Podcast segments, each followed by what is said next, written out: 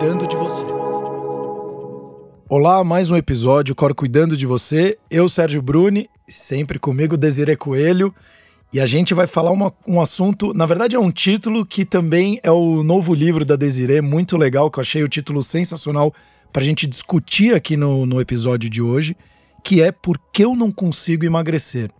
E aí, Desiree, por que, que eu não consigo emagrecer, hein? Oi, Sérgio, olá todo mundo que está escutando. Na verdade, desculpa, antes de você falar, qual que é a diferença, ou por que, que você se sentiu é, atraída, por que eu não consigo emagrecer, do seu último livro, uh, por exemplo, que você tem a dieta ideal, né? Você fez o livro A Dieta Ideal. E qual que é a diferença, a construção desse, desses livros que foram feitos? Por que eu, eu não consigo emagrecer te gerou tanto interesse? Excelente pergunta, Sérgio. É, esse livro ele veio de uma da demanda que eu vejo na própria, não só na prática clínica, né, com os meus pacientes, mas como você sabe, eu dou muita aula, dou muita palestra, curso, e eu vejo que a maior dificuldade das pessoas né, que estão nos ouvindo, e tanto dos profissionais da área da saúde, é entender as barreiras que vão ser o processo de emagrecimento. Porque eu acho que esse processo, né, na verdade, o emagrecimento, primeiro que as pessoas não entendem como um processo, elas acham que é, um, é uma coisa que é rápida, feita, né, que é como é vendido, principalmente nas mídias sociais. Então você vai, você corta isso, treina mais e você vai emagrecer e vai dar tudo certo. E é o filme da Branca de Neve, né, da Branca de Neve não, Conto de Fadas da Disney, aí felizes para sempre. E não é assim. Então, logo no começo do livro, eu faço uma analogia que eu escutei a primeira vez do Mário Sérgio Cortella, que ele falando que é síndrome do rock balboa. Você já ouviu falar? Não, mas eu gosto muito do rock balboa. Não das porradas que ele tomava, mas é de quando você apanha e seguir lutando. E você vai adorar o livro, porque por coincidência eu falo que eu começo o livro falando do rock balboa e, e termino falando do rock balboa. Então, Mas eu juro, gente, eu juro que tem um certo contexto, tá? Mas o que, que é a síndrome do rock balboa? É, e as pessoas, que ele fala que a, a, nossa geração, né? Eu nem sei que geração que eu sou, sinceramente. Você tem, tem o quê? Você é, é da mesma idade? Eu sou 81, mas enfim. É, bom, talvez seja o finalzinho do milênio, hein? O pessoal da, da geração do rock balboa, né? O que, que a gente cresceu, o que cresceu entendendo? Que era sempre uma pessoa que tinha uma história difícil, sofrida, que tentava passar pelas dificuldades, sempre encontrava muito, era muito difícil todo o processo. de repente, né, o Rock Balboa ele decide que ele vai ganhar, ele decide que ele vai mudar a história dele. Ele treinador, ele vai lá, procura né, é, o que ele precisa, ele treina, e aí tem a, a parte da preparação física no filme, que dura dois minutos e meio. Ele corre, come ovo cru e faz exercício de força, de boxe, nananana e aí o que acontece o restante, a uma outra uma hora do filme, é só ele ganhando todas as lutas, não aparece mais ele treinando direito. E as pessoas, a gente, esse, e esse processo ficou muito no imaginário das pessoas, né? Então eu vou lá, eu sofri, eu tô tentando emagrecer, eu tô tentando, é, eu vou falar perder peso, apesar da gente saber muito bem que são coisas distintas, mas elas associarem que muitas pessoas ainda colocam meta como perda de peso. Então eu vou conseguir perder peso, então eu vou lá, vou no nutricionista, vou fazer atividade física, vou fazer isso e depois vai dar tudo certo. Então, a minha a, a vontade de escrever esse livro foi para as pessoas entenderem como é que o corpo regula isso. Elas ainda, né, e, tem, e infelizmente falo que tem profissional da área da saúde, não falo só de nutricionista ou professor de educação física, mas médico também, psicólogo também muitas vezes, que ainda não entendeu que emagrecer significa que seu corpo está consumindo um órgão. O tecido adiposo é um órgão. E o nosso corpo não ama consumir um órgão. Alguns corpos gostam muito, muito menos do que outros. No livro, é, eu falo um pouquinho sobre os diferentes processos que podem empacar, né, os diferentes fatores que podem empacar esse processo de emagrecimento das pessoas, desde qual é a motivação dela, como o corpo responde, o que, que, que acontece quando a pessoa faz dieta, aspectos emocionais, né, você sabe, quem está escutando, né, escuta os podcasts, sabe que eu trabalho bastante com comportamento alimentar. Então, sobre comer emocional, sobre. Eh, falo de sono também. Então, a importância né, de ter um sono de qualidade. Enfim, são vários fatores. Então, porque é isso. O Dieta Ideal, que é o meu livro anterior, que eu escrevi em conjunto com Márcia Tala, ele é um livro que fala muito sobre o que é uma alimentação saudável, quais são as regrinhas que a pessoa né, pode seguir para entender como é que é uma alimentação saudável. Eu falo de fome física, nesse eu também falo bastante, mas ele é mais uns, uns passos, né? É, então, que, que é o alimento in natura, ultraprocessado. Esse, eu, eu praticamente não, quase não falo de carboidrato e proteína, para você ter uma ideia. Eu não falo quase de calor, ah, tem que contar calorias. É muito mais as barreiras fisiológicas, comportamentais, do que qualquer. Ah, é, é, é muito mais um livro para a pessoa se questionar dentro do processo dela o que, que pode faz sentido para ela, do que um livro que eu dou respostas. Claro, tem respostas, né? Mas é a, a resposta que uma pessoa vai ter lendo o livro vai ser diferente da outra, porque o processo dela está sendo diferente. Lógico. E, e, e, isso que você trouxe é muito legal, e você que está nos escutando, já falamos em outros episódios, mas eu reitero aqui: cuidado com essas duas medidas, tá? Então, a balança, né? Então, eu, a, a, perda de peso ou emagrecimento, muitas vezes você tem teve um exagerou no final de semana, teve uma retenção de líquido, entre outras, e na balança está mais, mais pesado ali, vamos falar assim. E a segunda, essa questão da caloria. Cuidado, porque se você tomar o refrigerante zero caloria, não quer dizer que você pode tomar 10 litros dele num dia, porque afinal ele é zero caloria, então eu não vou engordar porque tá atrelada a caloria. Cuidado. Então, não caia nessas armadilhas e comece a ter informação de qualidade, vá atrás de boas bibliografias, bons profissionais que vão te trazer informações de fato com comprovação científica, entre outras, para você tomar melhores decisões. Senão você vai continuar tomando seus 3, 4 litros de refrigerante zero caloria, não consegue emagrecer e você acha que a culpa é da sua genética ou você que foi o azarado ou azarada da vida, que não foi o selecionado de ter uma genética boa, porque a gente já falou em outros episódios, né, Desiree? Ah, mas esse aí tem uma genética boa. Pode até ser, mas tem um estilo de vida aí que tem uma influência grande, né? Tem, é verdade. Mas é, é porque assim, a gente tem que entender, a gente fala na ciência, Sérgio, e até uma coisa que eu falo bastante no livro, é que é como se fosse o seguinte: a genética, é, e essa não é uma frase minha, tá? Uma frase de um pesquisador, é, que fala que a genética ela é o revólver e o ambiente no qual está inserido é o gatilho. Então, o que, que acontece? Se a sua revólver não tem bala, você pode apertar o gatilho várias vezes que não vai sair nada. Se o seu gatilho, se o seu revólver tem uma bala, você vai apertar, vai sair uma, então você ganha um pouquinho de peso e aí vai parar. Se o seu revólver tem aquela metralhadora com bala constante, você vai apertando o gatilho, entendeu? Então, é, a genética, hoje em dia, a gente tem que entender que o fator dela, só para você ter uma ideia, os estudos mais recentes falam que a genética ela pode responder mais ou menos de 10 a 14%, de 14 quilos, cerca de 70% dos casos. E quando a gente fala de só ganhar 6 quilos, é muito peso. 14 quilos é muito peso. Claro que a gente não está falando de uma pessoa que está com peso normal para uma obesidade mórbida. Mas são esses pequenos ganhos que a maior parte das pessoas tem que colocam ela ali numa faixa de sobrepeso, enfim. Então, a gente não pode minimizar a genética de jeito nenhum. Tem pessoas, por exemplo, que por N fatores, elas não percebem a saciedade do mesmo jeito que você percebe. E é uma coisa que a ciência está começando a, como é que fala? É, arranhar a superfície. É, então, é, senão esse papo ele fica muito essa coisa muito do você pode, você consegue, é só você ter força de vontade. E não é bem assim. O ambiente não é bem assim. É. É, eu falo que essa é uma. É, quem, é, eu começo o livro falando: quem fala que emagrecer é somente ter força de vontade é uma pessoa que não sabe nada sobre o processo de emagrecimento. Esse é o primeiro capítulo do livro. Porque, claro, que sim, o ambiente ele é fundamental, mas nós vivemos num ambiente obesogênico. Então, você é uma pessoa que tem uma determinada genética, eu tenho outra. Eu sei que eu sou uma pessoa que tenho um perfil genético intermediário. Eu não tenho facilidade para ganho de peso.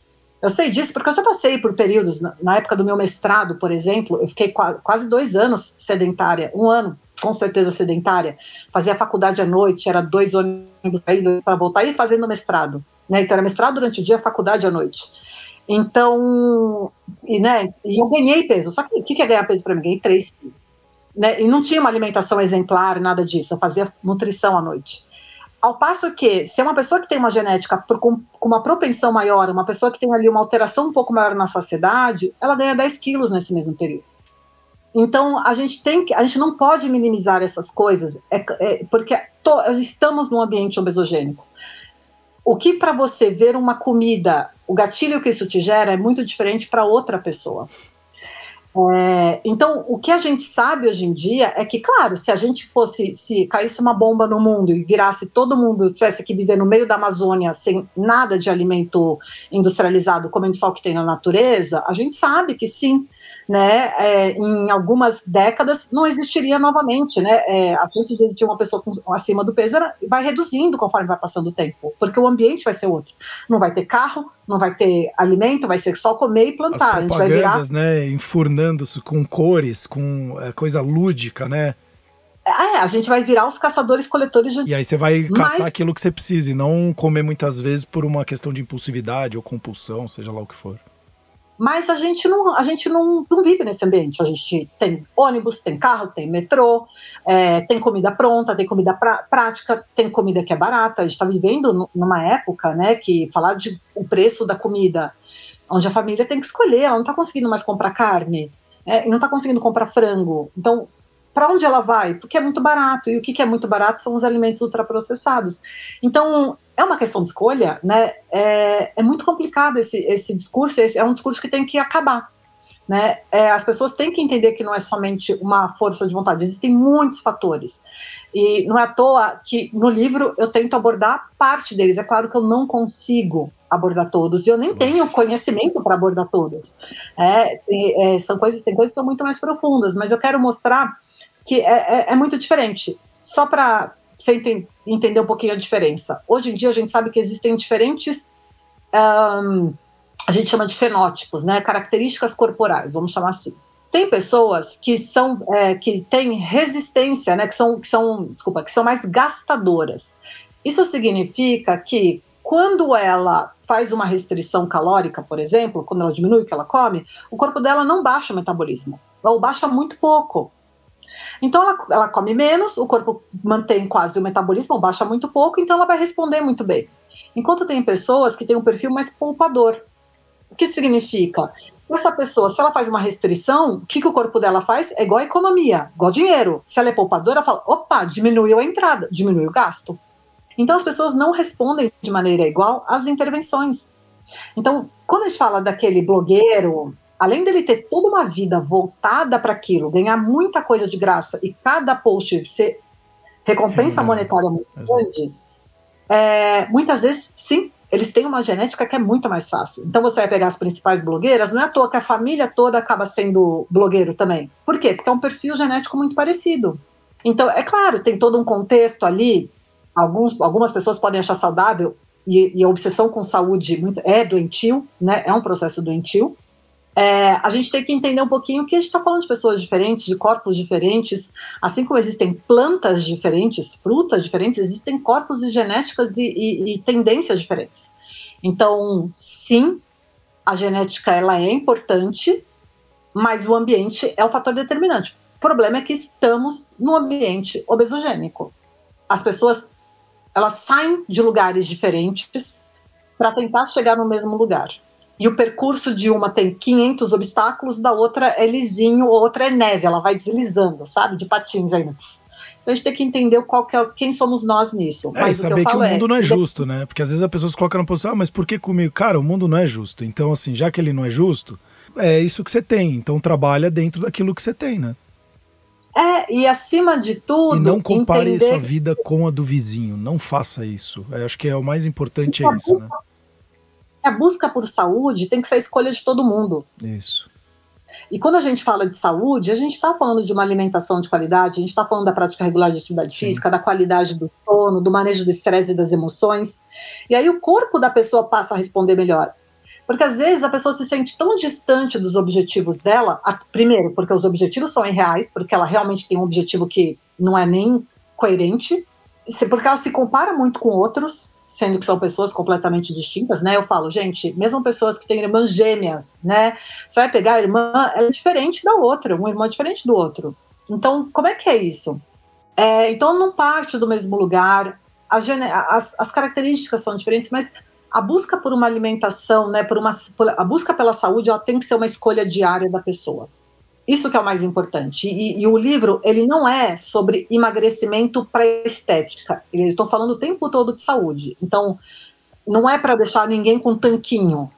Ah, eu quero barriga negativa. Não é um livro sobre isso, porque a gente sabe que magreza não é, isso, não é sinônimo de saúde. Exato. Perfeito não é necessariamente sinônimo de saúde. O Desirê, o, esse livro, é, até para você nos falar, uh, você fez sozinha, você tem que, por que que foram colocadas outras pessoas? Estão é, envolvidas no eu, projeto? Eu e minha tendinite.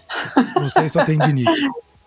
Não, esse livro eu escrevi sozinha. Que legal. Claro que eu tive ajuda de muitos amigos, pacientes amigos que revisaram o livro. Legal. Então, o Guilherme Artioli, o Hamilton Rochelle, que é professor da USP, o Gui agora é professor da Universidade de Manchester, na Inglaterra.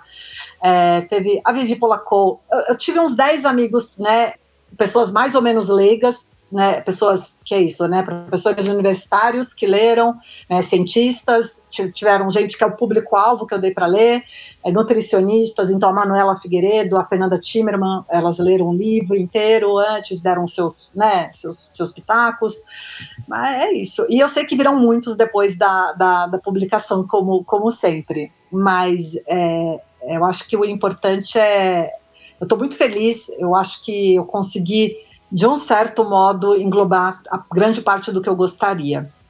Espero não, que as pessoas gostem. Esse que você tinha feito exclusivamente sozinho, eu não sabia. Então, meus parabéns, muito legal. Não que você não mereça os parabéns nos outros, muito pelo contrário. Mas é, acredito que seja um trabalho aí por ter feito sozinha, uma gratificação muito grande e um orgulho muito grande que você tem de você. Então, parabéns. Até porque eu vejo, eu sou de uma família de italianos, né? Então, uh, minha mãe, por exemplo, ela tá num spa agora. É, e faz 45 anos que ela vai no spa, uma vez por ano, porque ela tem essa questão da compulsividade ou então da, da impulsividade dela. E o spa é a única salvação da vida dela e já tá pré-formatado na mente dela as crenças dela, né? Que eu acho que deve ter um peso muito grande nisso. Que é ele que vai melhor, então ela já sabe que deu um pepino, volto pro spa e lá que eu perco o peso, porque afinal a grande preocupação das pessoas acaba sendo muito mais a questão estética do que a saúde em si, né? Então, você que está nos escutando, primeiro se preocupe com saúde, que provavelmente, se você fizer alguns passinhos, não estamos falando aqui para você revolucionar a sua vida, a não ser em casos muito pontuais, mas você conseguir fazer pequenas mudanças aí pontuais, você vai ter já um impacto muito grande, sempre focando em longevidade com qualidade de vida. Se você já faz isso ou você quer ter um pouquinho melhor de estética, faça isso. Senão vai ser aquela. Sempre o projeto verão. Projeto verão. Você vai lá e fica dois, três meses se matando para colocar o biquíni no final do ano, ou então no carnaval, seja lá quando for, e você acha que ser saudável é um grande martírio, que é um grande purgatório. E na verdade não é.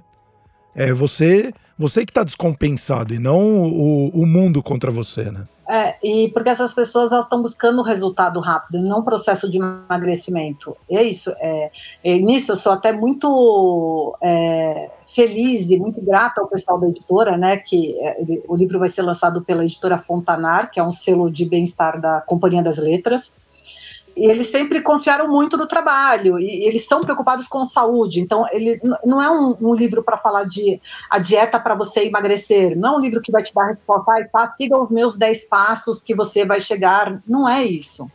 Então, é um livro interativo, é um livro que tem muitos momentos que eu deixo para a pessoa. Tem, tem questionário, tem coisa para a pessoa completar, para a pessoa realmente tirar o tempo e se questionar sobre o processo dela, entender tá bom, então já entendi quais são as minhas barreiras. O que, que eu tenho que fazer? E aí procurar um nutricionista, procurar um psicólogo, muitas vezes até um psiquiatra, enfim, um cardiologista, para ajudá-la a entender. Então, identificar as barreiras, é, algumas das pessoas já sabem quais são, mas tem, existe muito uma minimização mesmo. E, e entender quais são outras que ela nem sabia que ela poderia ter é, as crenças que ela tem, né? Obviamente, eu não conheço sua mãe, mas é, eu a vi uma vez, mas eu não a conheço, mas é, muitas vezes as pessoas que buscam spa, elas estão buscando a perda de peso. Perda de peso é diferente de emagrecimento.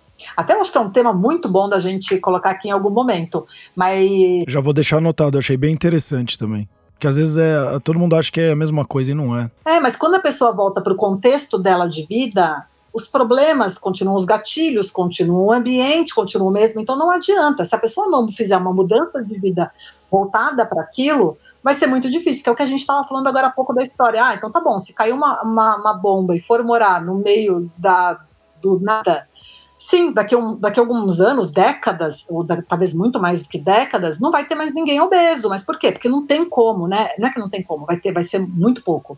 É, se eu não me engano, os primeiros casos de pessoa com obesidade, ele vem de mais de 4 mil anos atrás, no, no, Egito, que é onde tem algum dado. Mas era uma pessoa de muito dinheiro lá, né, de muito, muita riqueza, que conseguia ter acesso mais à comida. Então, mesmo no ambiente que não era obesogênico, já tinha um caso. Não, e culturalmente, historicamente, desculpa, as pessoas quando elas eram a, a, o luxo, né, as pessoas com poder, ricas, elas eram mais acima do peso, que isso mostrava uma, uma visão mais de luxo, né? Então, afinal eu como, eu tenho é, é, fartura na alimentação, né? Então você é o rei, então você precisa ser o gordão, o barbudo. O padrão de beleza, ele sempre é o oposto do que a maioria consegue. Então, se, se, a, se tá todo mundo, né, é, lutando para ter comida na mesa, o padrão de beleza, o padrão desejado é, são as pessoas que são mais gordas, né? Então, quando você vê na época da Renascença, por exemplo, é, ou até antes.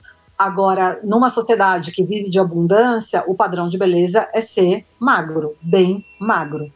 Então, é, é isso, né? E aí, o que, que guia nosso desejo? Tem um, tem um capítulo que eu falo sobre isso, né? O porquê que você quer emagrecer. Você já entendeu?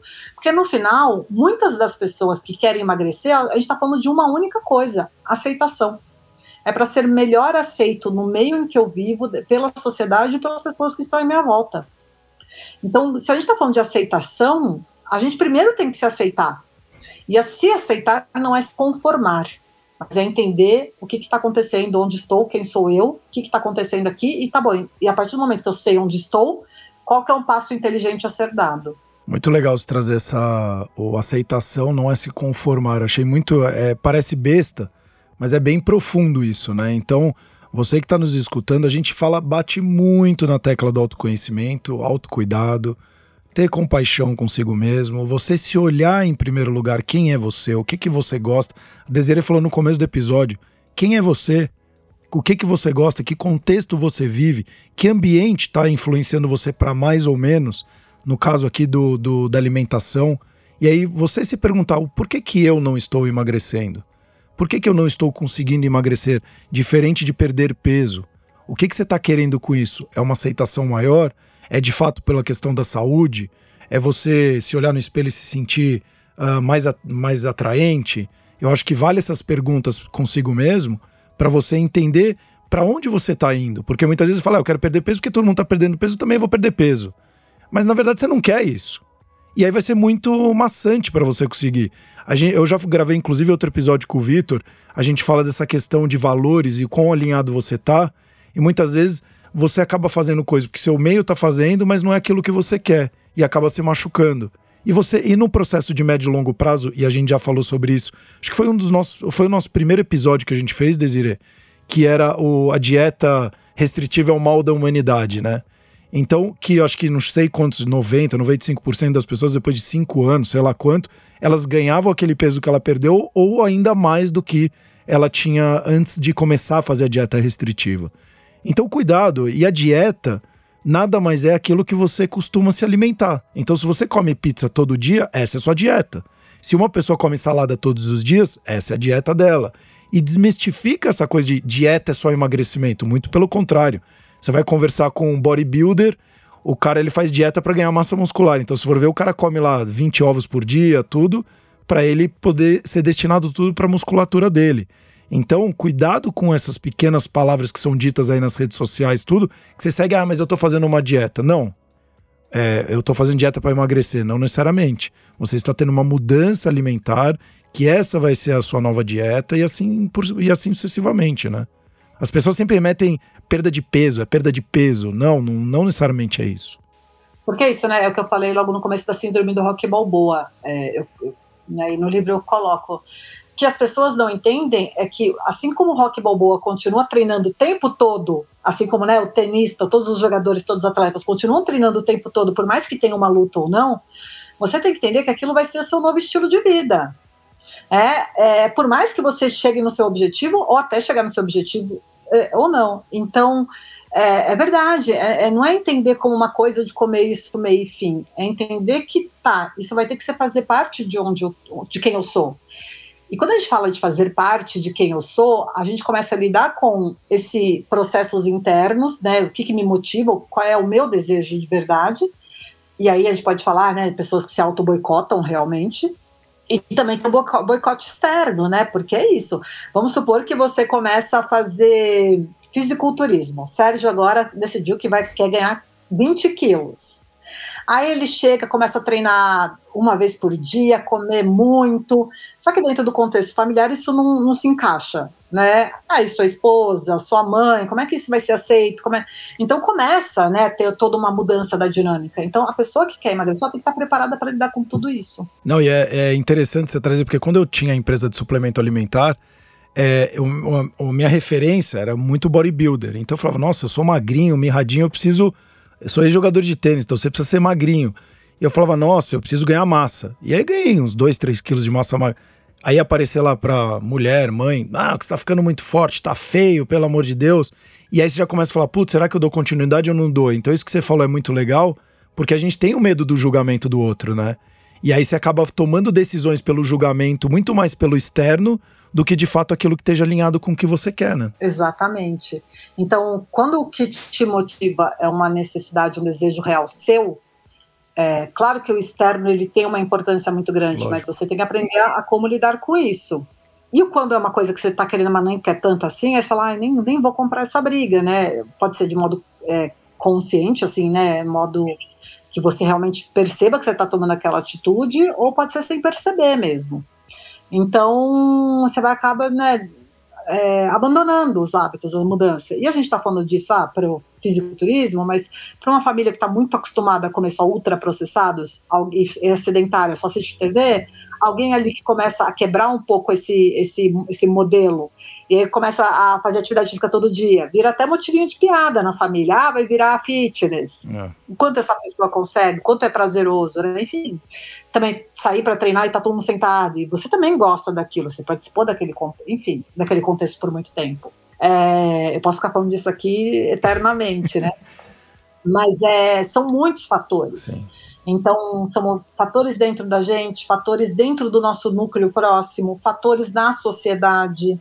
Então, como tudo isso influencia? Não é que e, e, é isso, não é que a pessoa não sabe o que ela tem que comer, não é que a pessoa não sabe qual é a decisão mais é, é, correta para ela naquele momento. É porque tem muitos fatores que estão em jogo ali.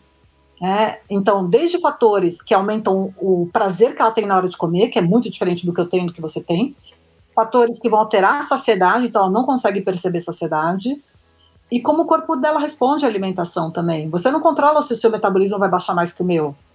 E aí você vai ter muito mais resultado e vai se sentir motivado, ao passo que eu fico ali meio estagnada fazendo as mesmas coisas.